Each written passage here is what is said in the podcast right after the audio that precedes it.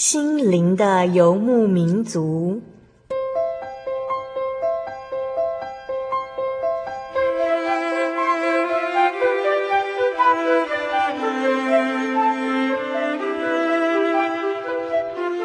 在这个谁都不管谁的后现代社会里，每个人的心灵都是游牧民族。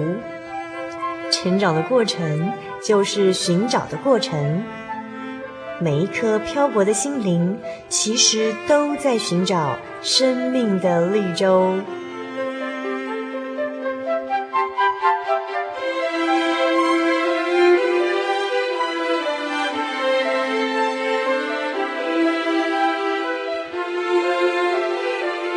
本节目由真耶稣教会台湾总会制作，欢迎收听。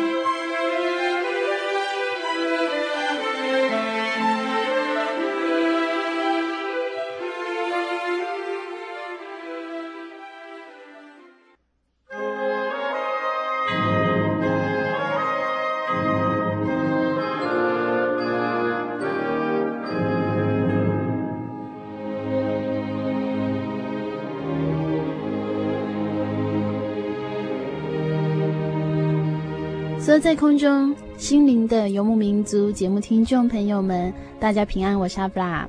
已经二月了，相信二月是让很多人感到很期待的日子哦。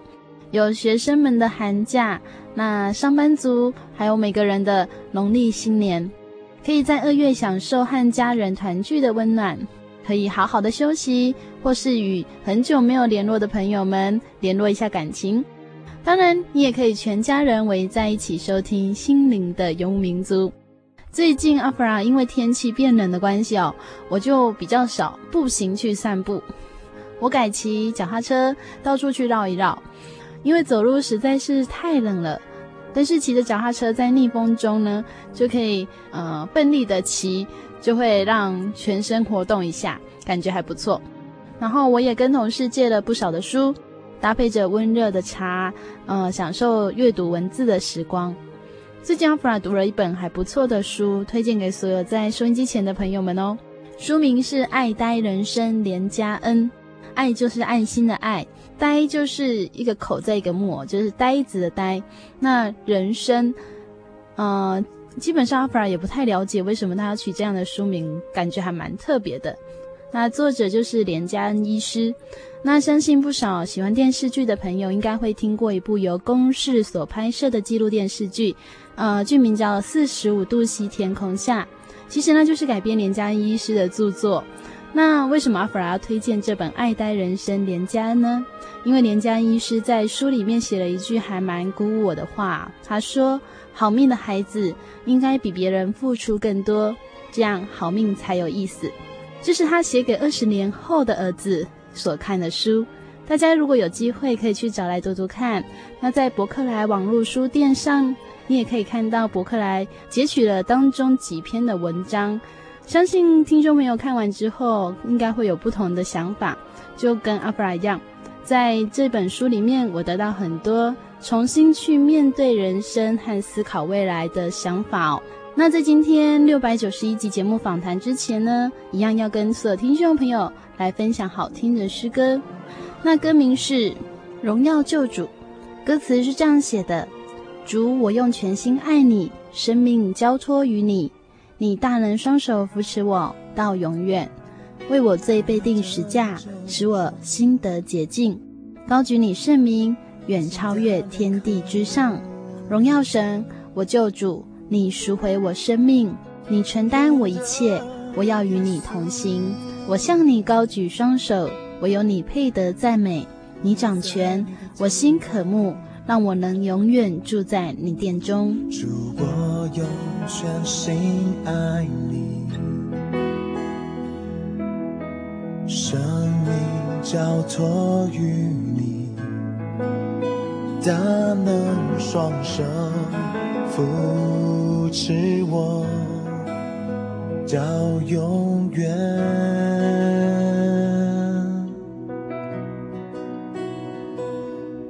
为我最被定是家，是我心的结晶，高举你生命，远超越天地。之上，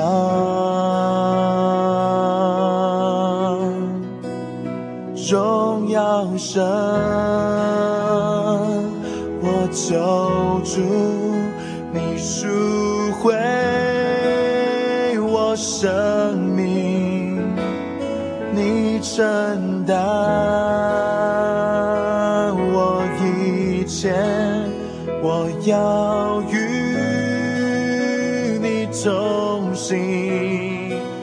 向你高举双手，唯有你配得赞美，你掌权。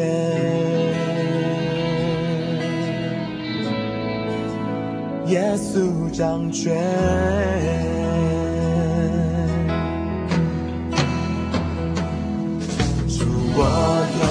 全心爱你，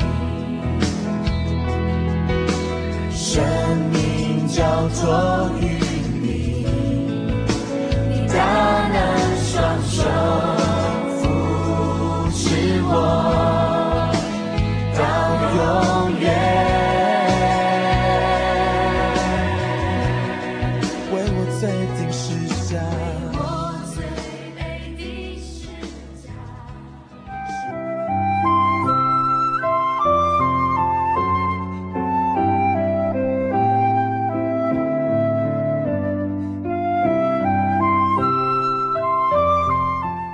收听的是心灵的游牧民族，今天播出六百九十一集《小人物悲喜》，用信心贴近你心。我们专访到的是来自真耶稣教会南新教会吴丽慧姐妹，在今天节目当中，她要与我们一起来分享她的信仰故事和家庭恩典。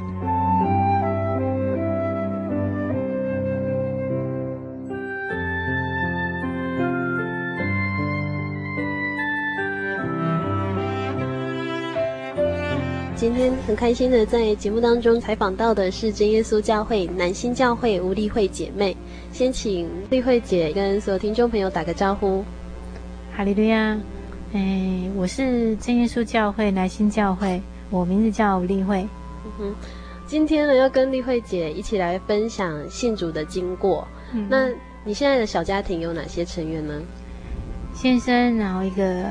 老大是儿子，然后老二是女儿，都高中了，对不对？对，都高中了。丽慧姐，小时候你们家庭的信仰是什么呢？道教。道教。对。所以你小时候有听过基督教吗？没听过。所以这样道教的信仰大概有多少年的时间呢？我觉得那不是我的信仰，应该是爸爸妈妈的信仰。嘿，会去思考信仰的问题吗？那个时候不会，不会。嘿。所以你到什么时候才有机会接触到基督教？嫁给我先生之后，嗯，因为当初跟先生谈到婚事的时候，婆婆有特别强调说要信跟他们同样的信仰，嗯，嘿，才知道先生是基督徒。嗯，对，那个时候就是谈论到婚嫁才知道先生是基督徒。对对对，婆婆说要有同样的信仰，嗯，那可是你不是，你是道教徒。对，那那时候你怎么样去克服这个难关？婆婆说信，那我就信啊。然后妈妈也是说，女孩子嫁到人家家里就跟着人家信，就这样。所以你就是算是嫁给先生之后，你就成为基督徒了？没有，还要在墓道啊，嗯、才能洗礼。那你慕道的过程当中，是你自己自愿吗？刚开始的时候根本就不知道怎么去教会，也不知道教会聚会的时间是什么时候。刚开始是先生有时候偶尔礼拜六下午会带我去教会。然后，不然就是比较特别的灵恩布道会，公公婆婆会打电话给我们说啊，铺子教会有灵恩会了，要我们回去参加这样子。嗯那时候你们住在哪里呢？住高雄。住高雄。对。所以先生原属是铺子那边的人。对。嗯嗯。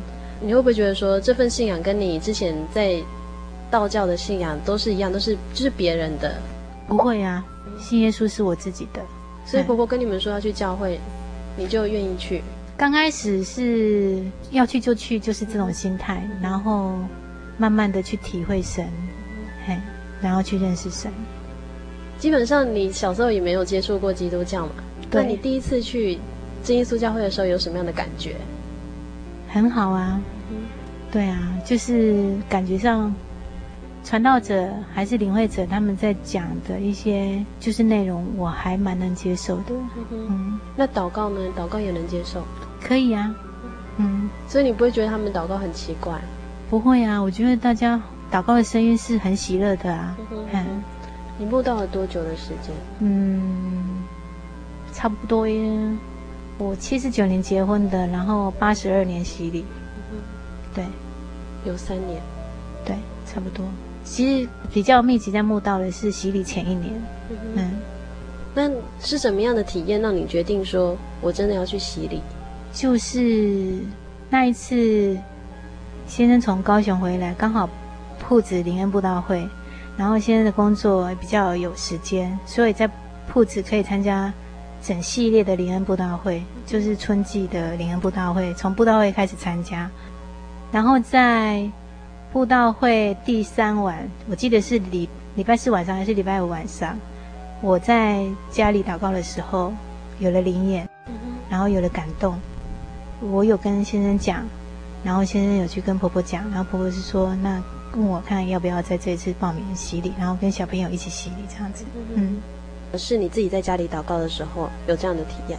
对啊，可是先生。因为我那时候体验，我就想说，我怎么可能会得到圣灵？所以我有怀疑。那跟了先生讲，先生叫我不能怀疑。然后我们在两个继续祷告的时候，圣灵就不见了。所以这是你体验到那个圣灵是存在的。对。一开始去教会看到他们在祷告的时候，你会觉得这个是每个人都会得到的吗？我不会这样想嘞，我会想说，我这么晚才来信，我要多久才能才能得得到圣灵？因为我现在那时候已经三十岁了，他还没有圣灵。我在想说，我是不是要等到五六十岁才会像他们一样？因为先是从小信主。对。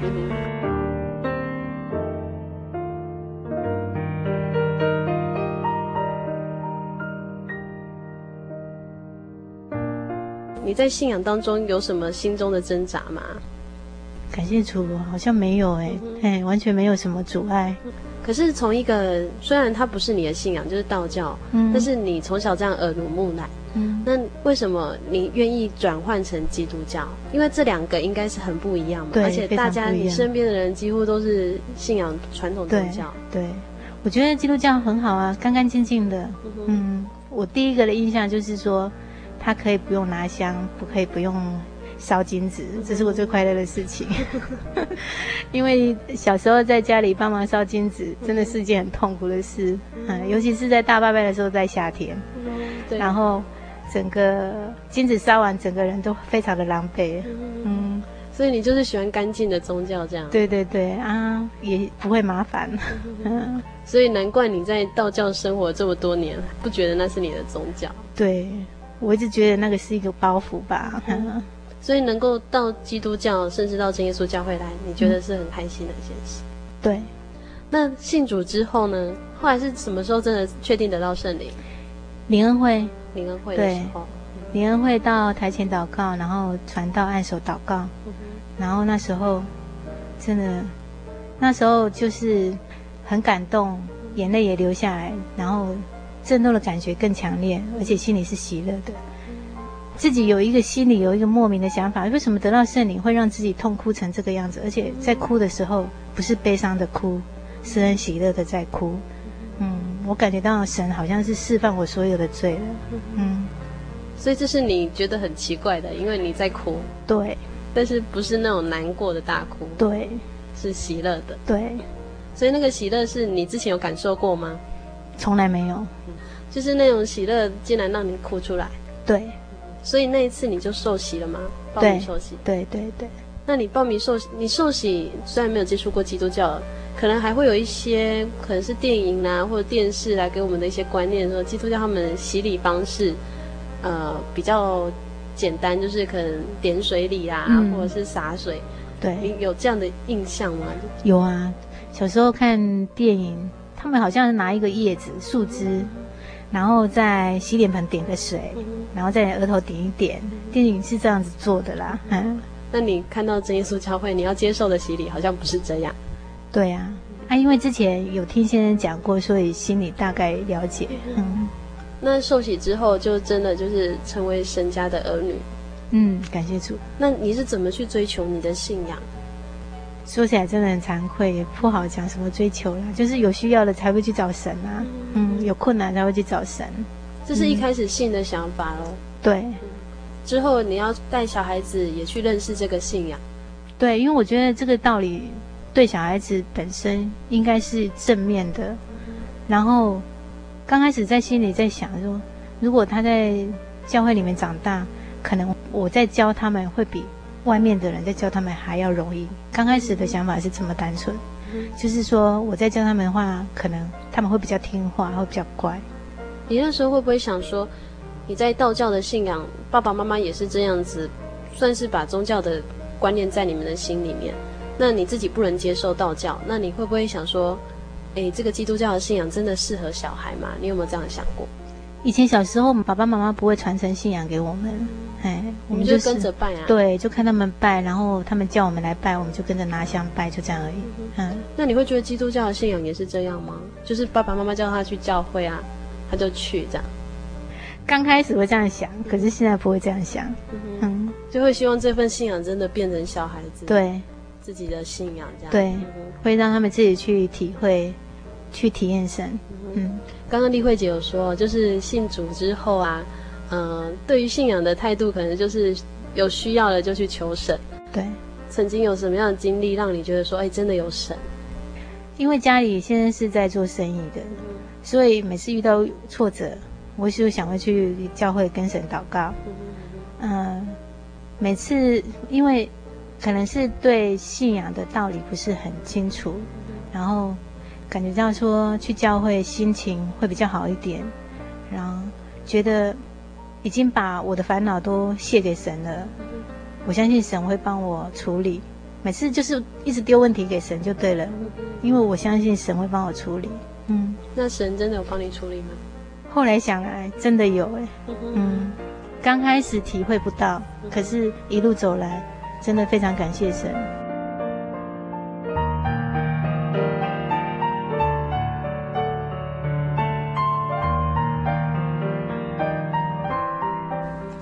呃，丽慧姐自己在生命当中也有曾经经过有几次，呃，自己身体上的病痛，然后有意外，那都是神的保守和看顾。对，是什么样的状况？其实，在信主之后，差不多五六年，嗯，然后有认识一些，就是同真耶稣教会的弟兄姐妹，然后感觉到他们是信仰跟生活是融合在一起的，嗯，然后就觉得自己很惭愧，很不配当神的儿女，嗯，啊，自己心里一直有要想要向神做工的一个感动，可是都不敢踏出去。一直荡在心里，放了很差不多两三年有了，然后就一直在忙世俗的事情。结果我是事后自己这样在想啦，我不知道是不是神在点醒我啦。结果我的身体出了一些状况，因为那时候差不多在九十一年那一年，因为小朋友刚好国中跟国小上国中那一段时间，还有先生。事业那一段时间也比较忙，所以忙小孩、忙先生的事业，还有忙自己的工作，所以没有考虑到自己身体已经出了状况。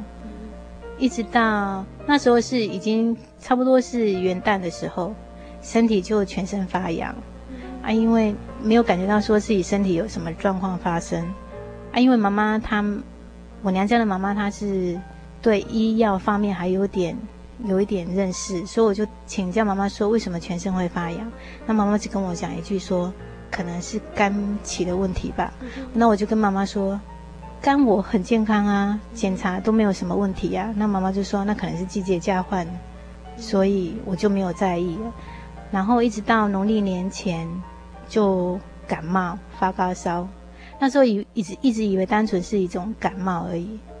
也没有发觉到自己的眼睛已经都泛黄了，白眼球的部分都泛黄了，自己都完全都不注没有注意，啊，就是单纯的以为只是感冒，从除夕晚上就发高烧不退了，然后退了又烧，退了又烧，一直持续到初大年初四，这段期间都是神在保守我，然后初四人就真的那个体力已经支撑不下去了，所以就到医院去急诊，因为医院也放春假，放春假放完了也开始营业了，所以我们就我先生就带我去医院挂急诊，然后验出来才知道说肝指数已经已经已经直线上升的很厉害了。所以是肝发炎吗？对，医生那时候诊断是应该是肝发炎，可是还没有详细去做检查。对，所以之前就是工作也都非常的忙碌。嗯，可以这么说，因为那时候经济压力会比较大一点。嗯。那像这样肝指数一直升高，这样有什么样的危险呢？我也不知道呢，我真的什么都不清楚。然后只觉得说，什么天天是在地，然后地是在天，哎，感觉上天地已经颠倒了，也不知道危险性在哪里。医生只跟我们说，如果稍微不留意的话，可能就很危险。那所以我们那时候就赶快办住院，然后经过详细检查之后，才知道说是我的那个。肝里面有那个细小的胆道发生结石，然后发炎，引起黄疸增加这样子。嗯，这样子医生处理，那你知道的时候，心里面会不会很紧张？心里面那时候其实很感谢主啊，那时候只想说小孩子都还那么小，嗯，对啊，对，然后家庭的那个状况还不是很稳定，嗯，自己不能这样就倒下去。这件事情让你去依靠神吗？那时候还不太会依靠神哎，婆婆在旁边有鼓励说要多祷告，嗯，但你自己还没有那种自觉这样。对，真的很惭愧。那感谢主神一直保守了，嗯。那这件事情，呃，经过多久时间处理？这件事情总共经在医院总共的十十二天出院，哎，出院之后，嗯。有把要做圣工这件事真的付出行动啊？我想我在想说，是不是自己脚没有踏出去，主耶稣他在点我，是该出来做一些事工了吧？嗯，照自己的专长，就像那个圣经上面有写的，按才干受比喻。哎，这这句话一直在我的心里面回荡。哎，因为刚早期刚开始认识耶稣的时候，就知道跟神要。一直跟神求，一直跟神拿，可是我们都没有回馈，所以你可能还没有依靠神说祷告会好，但是你就想说我好了就要去做圣工，对对对对对，所以就好了。感谢主嘞，在家医院的医生，医生是跟我说还要去大医院去做检查，然后我还是后续有去追踪检查。感谢主，有一个医生就跟我们说，就跟我说。那个不会构成什么问题，只要我跟他相安无事，他就会跟我相安无事。所以也是要照顾身体。对对对对对。然后就因为这件事情，就真的踏出来要做什么工作？嗯，对。那意外意外是怎么样的状况？哎，不对不对不对，这件事情之 后我还没有踏出来，还没有踏出来。还没有踏出来，我就是还是在心里一直在回荡这件事情，我是不是该出来？可是一直都不敢出来，因为之前的表现，我觉得我没有办法荣耀神，还一直没有办法走出来，一直到半年后，半年后，哎，自己一个不小心又滑落了，滑落到水池里面。我们家的水池是一共蓄水量是八十吨，然后深度是三公尺深。为什么会有那个蓄水池这么大？因为先生喜欢养鱼，哎、嗯，啊，那里面都是养锦鲤，锦鲤必须要深度够，然后鱼池大，锦鲤才会养得漂亮。嗯、啊，所以先生就在家里，因为家里是住在那个农地上面盖农舍，所以比较一个大的空间去做这个鱼池。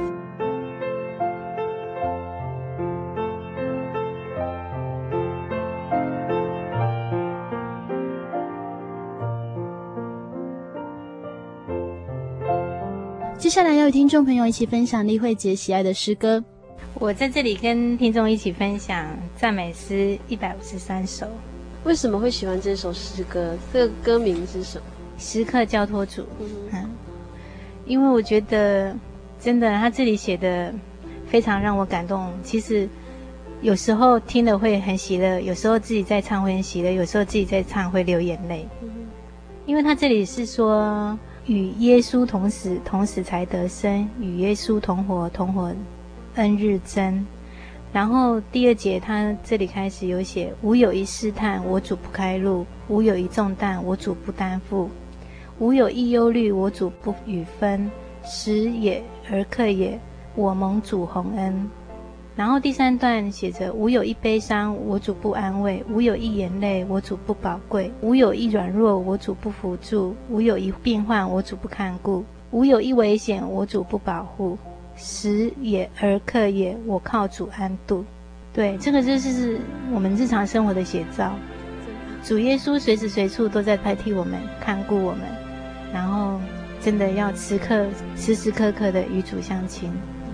好，我们一起要分享的是，呃，丽慧姐喜欢的这首诗歌《时刻交托主》。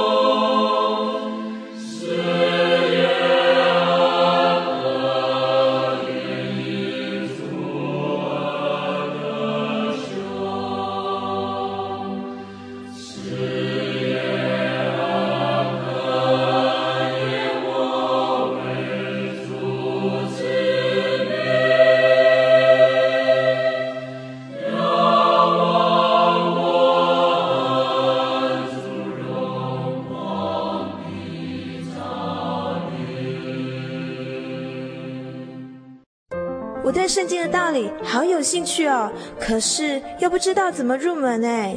你可以参加圣经函授课程啊！真的啊？那怎么报名？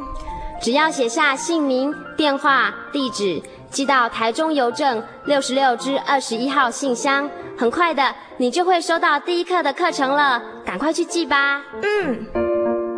圣经函授课程能循序渐进地引导您更了解耶稣基督的福音。得到生命的滋润和来自信仰的力量。本课程完全免费，欢迎来信台中邮政六十六支二十一号信箱，请注明参加函授课程。愿神祝福您。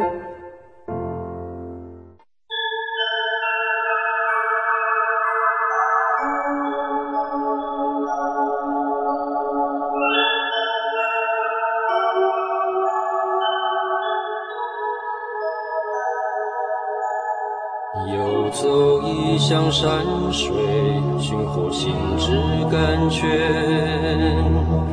满溢心灵喜悦，尽在游牧草原，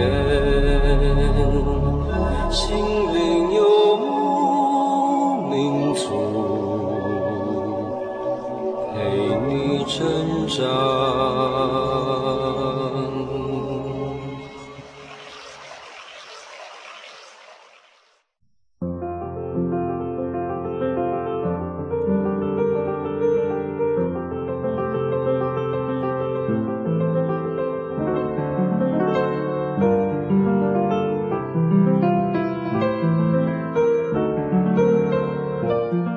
听众朋友，欢迎您回到心灵的游牧民族，我是阿弗拉。呃，我们在上半段节目提到丽慧姐说自己的信主经过，然后提到主耶稣保护她在肝发炎的状况之后能够恢复身体健康。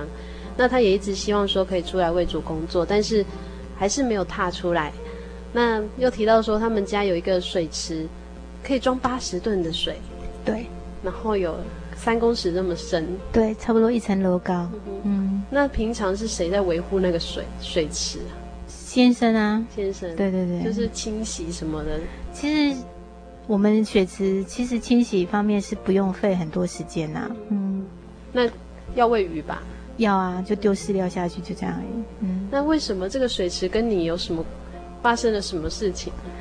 因为我们家的鸡是养在围墙外面，因为围墙是蛮高的，比我的身高还高。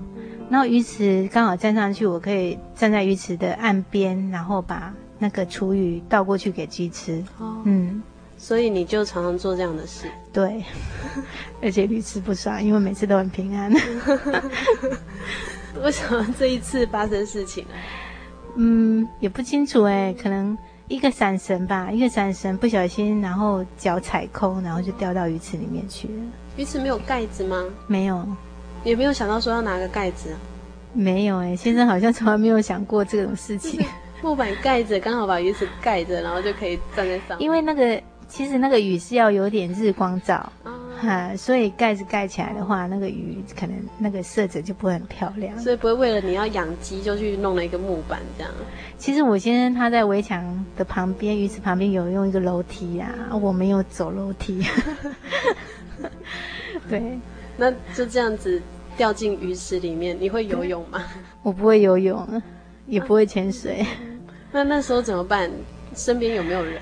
身边都没有人，因为我们家。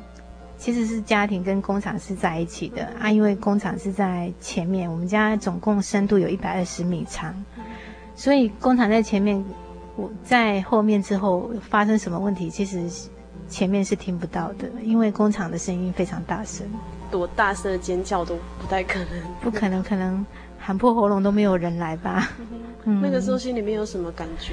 那时候心里就想说，我的生命可能到这一天就没了吧。那时候。自己心里对，就我就一直喊救命，我心里在想说，我喊救命，谁有听到，可能就会有人来救我。可是自己心里很清楚知道说，会让人家听到的机会是很小的。嗯，所以你真的也吃水了？感谢主，一口水都没有吃到。啊、没有，就是在那边挣扎。对对对，一口水都没有吃到。嗯，那后来到底是谁来救你？那是我女儿，她在楼上睡觉，有听到鸡在叫，所以她下来看到底是怎么回事。原来是我掉在鱼池了。她是听到鸡在叫，不是听到你在叫。对，事后我问她说，她是听到鸡很吵，把她吵醒了，她才下来的。想说是不是有东西要偷吃鸡啊？不知道，因为那时候妹妹是小学五年级啊，那时候放暑假，对啊，所以她睡觉时间会比较晚起床，嗯。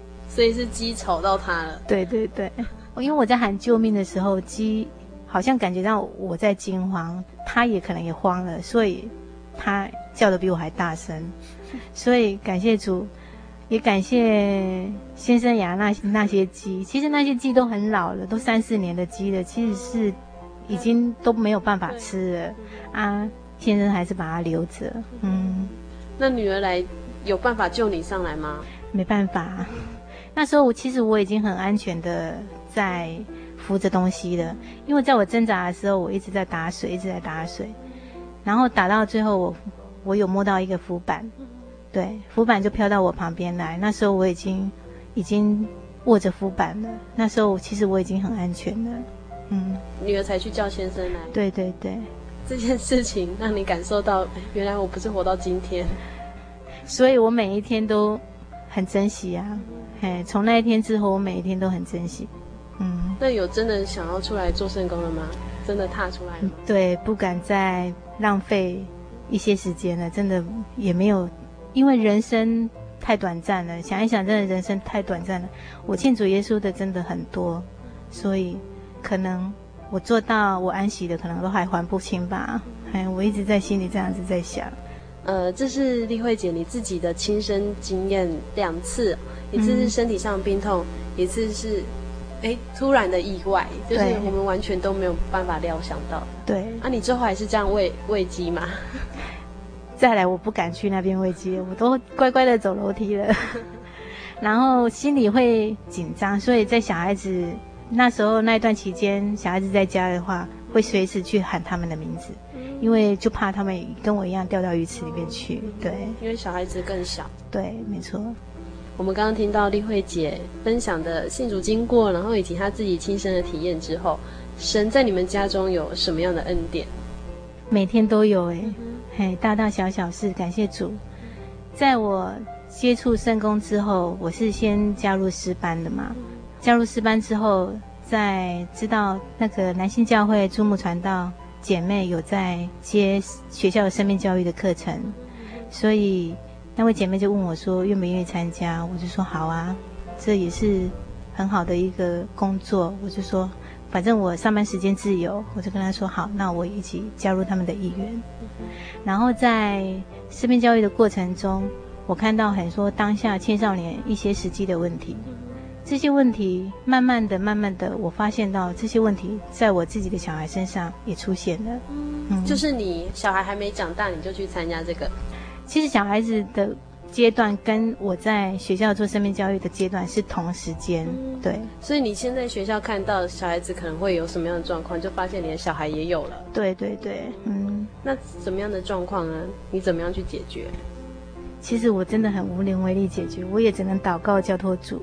就是小孩子因为青少年嘛，然后比较叛逆。说实在，那时候我也不知道该怎么去跟他们。沟通，然后去跟他讲一些比较大的人生大道，因为我本身不会讲一些道理啊，哎，我只是默默的去观察，然后默默的关心这样子。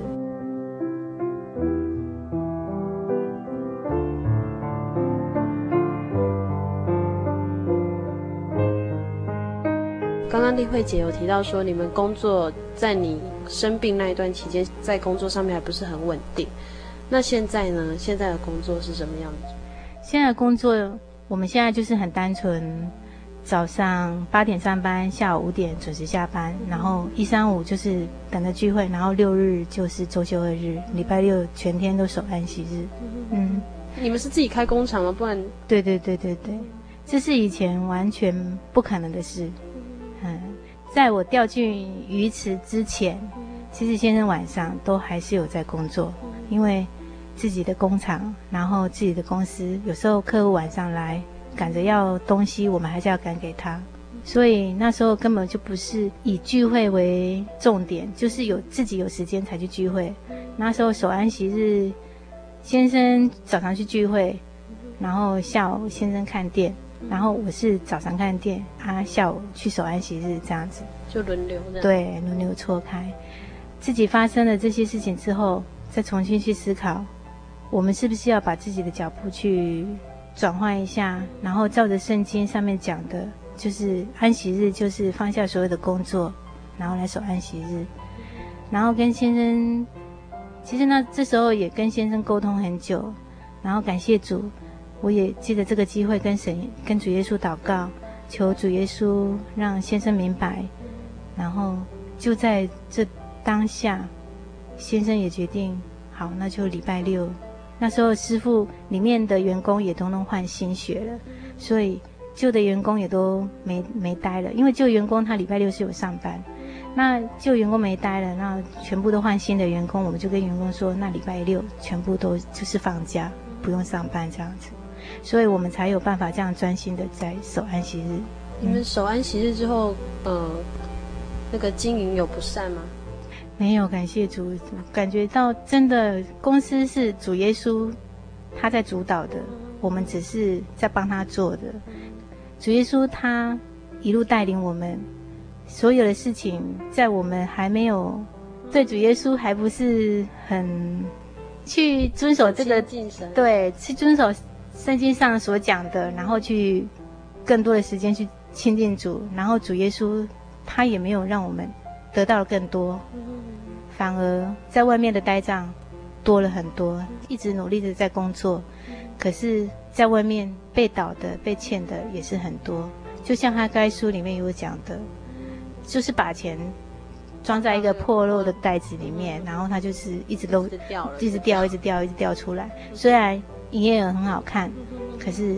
就是要负责的账很多，这样要呆账很多，呆账非常多，嗯，所以我现在那么常会说他赚了多少又多少又多少，可是都是别人的啊，都赚给别人了，嗯，然后比较亲近神，遵守圣经神的话，然后遵守安息圣日之后，真的非常感谢神，每一件每一个客户，每进来的一个 case，就是让我们很就是很没办法想象说这种事情在以前是完全没有。完全不会发生的，像之前都是人家来拿再来付钱，所以都要看人家要不要来付钱。可是现在我们是会跟客户说：“你先把钱付过来，我们把货出去。”这样客户是可以接受，在以前根本就不可能的事。嗯，那现在是完全没问题。以前是要看客户的脸色。对。然后现在好像客户在看主耶稣的脸色，他不敢欠主耶稣的钱，所以。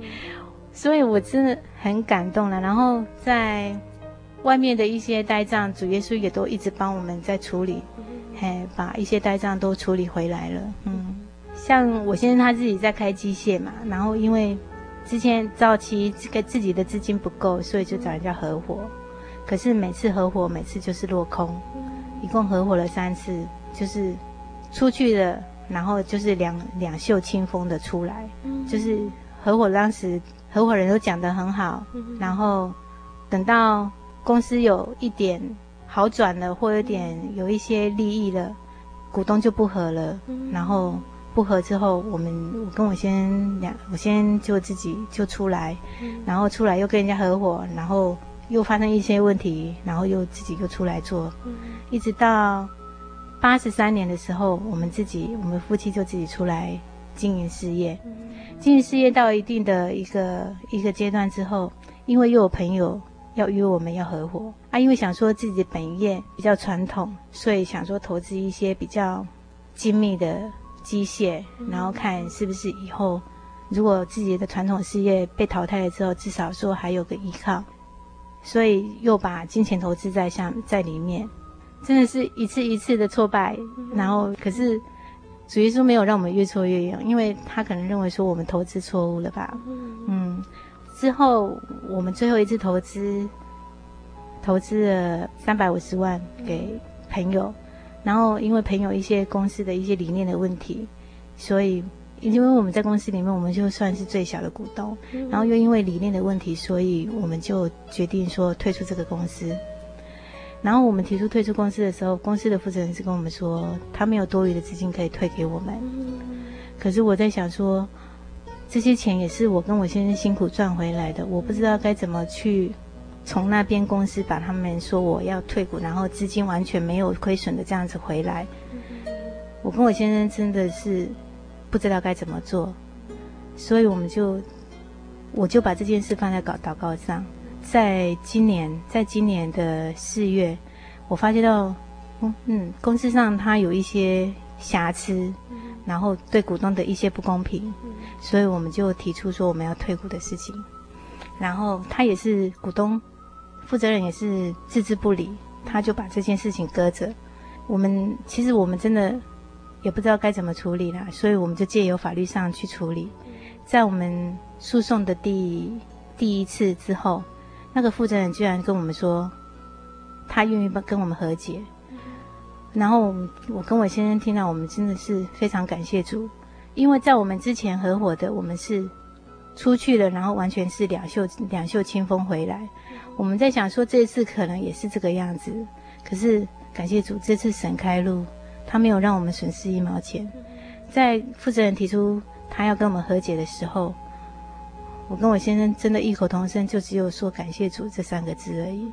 对，因为股东他虽然他说他没有资金，可是他还是原原数不变的，用土地的等同价值这样子让我们和和平平的这样子退出来。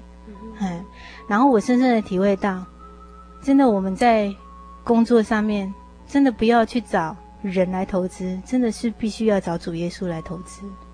我觉得主耶稣他真的是最好的、最好最好的股东，而且他跟我们要的不多，他只跟我们要十分之一而已。我觉得，我觉得我这个我做得出来啊。可是当初因为不了解，所以不会去依靠神，都用人的意思在处理。嗯，慢慢的、慢慢的，对圣经里面的一些神的话，有慢慢的去体会，然后同龄间有弟兄姐妹都会跟我们鼓励，然后让我们了解到，真的，我们最好的合伙人，真的就只有主耶稣，甚至我们让主耶稣做我们的老板，我们都不配。嗯。所以，耶稣借由生活中很多事情去教导你圣经上的道理。对对对对对，包括刚刚丽慧姐提到的十分之一，嗯，就是这神给我们十份，对，然后要我们拿一份回来奉献给他，这样而已。对对对。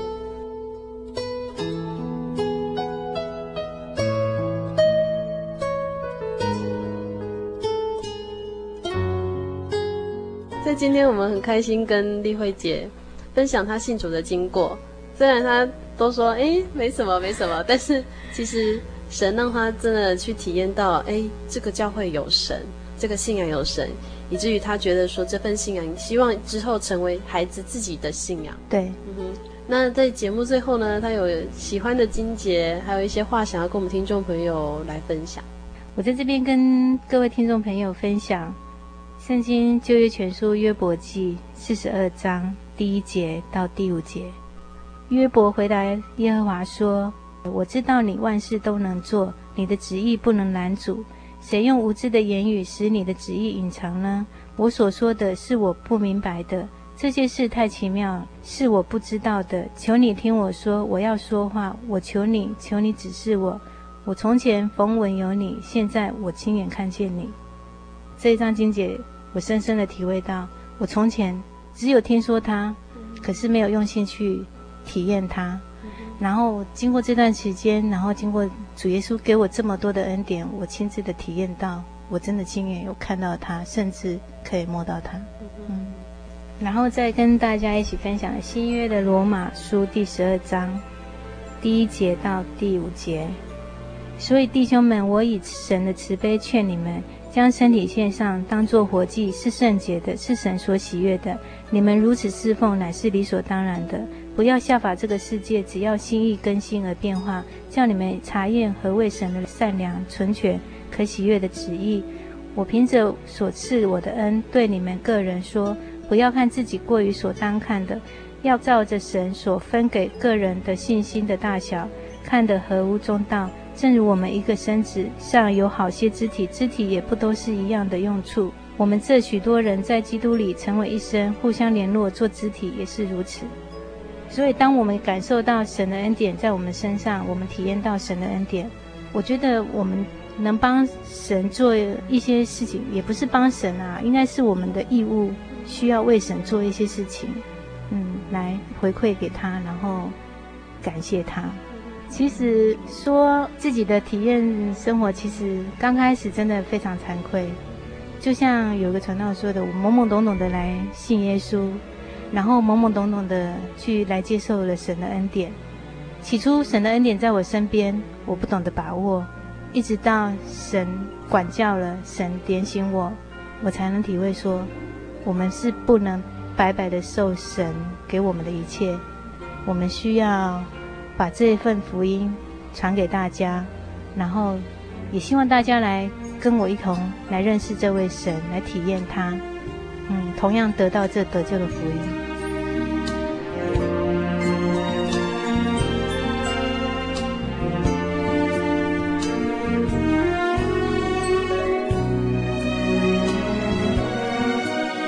在今天丽慧姐的分享当中，她经历了身体疾病、工作的困境以及生死的意外，就如同他在分享之前所说过的，一切都是神的恩典，都需要感谢神。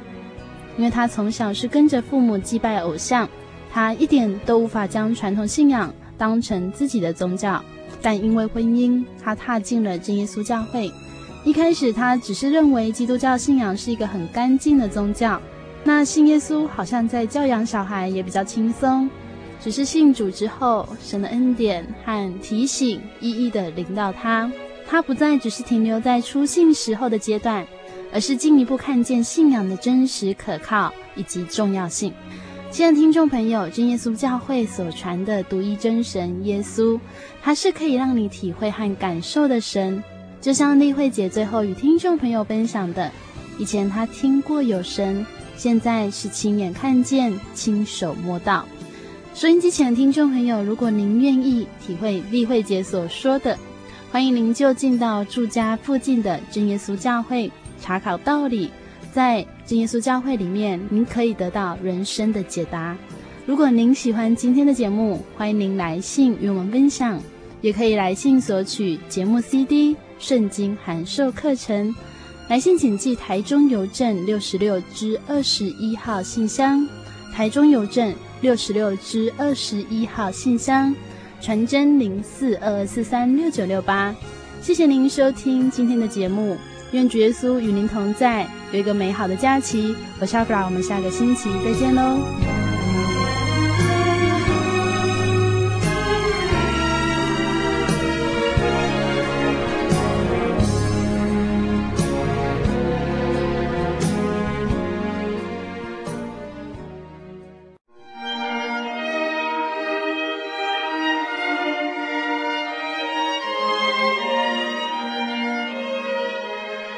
真耶稣教会，西元一九一七年在中国大陆成立，为真神在末世借着圣灵所启示的基督徒属灵团体，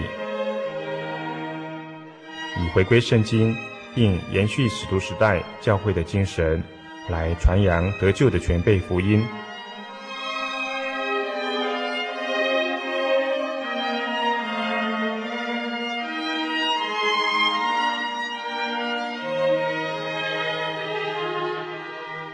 初期的传道工人，在圣灵的带领下，以真理和神迹奇事的彰显，来证实所传的福音，以能亲近耶稣，得着救恩。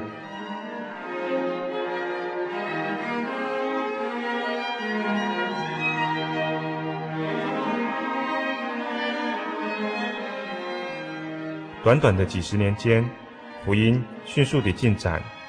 包括整个中国大陆及台湾，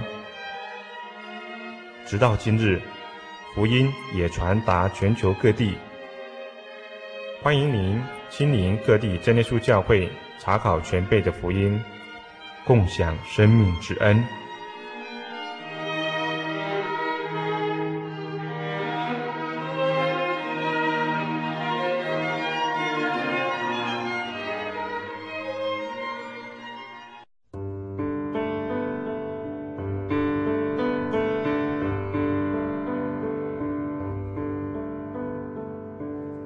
有什么地方能让你疲惫的心灵得到休息？有什么声音能抚慰你面对生活的不安与焦虑？谁能紧牵你的手，一生永不离开？谁能为你擦去眼泪？谁能为你舍弃一切？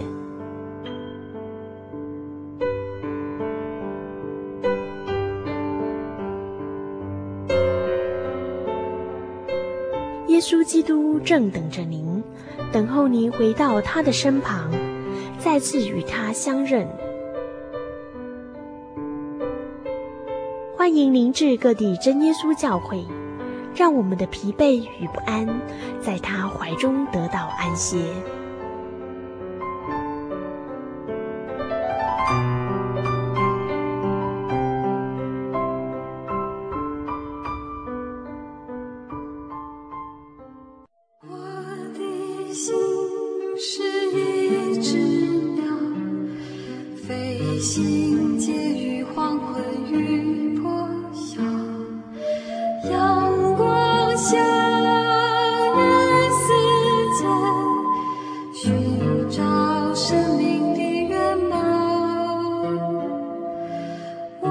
是个游牧民族，游走在这异乡的小路。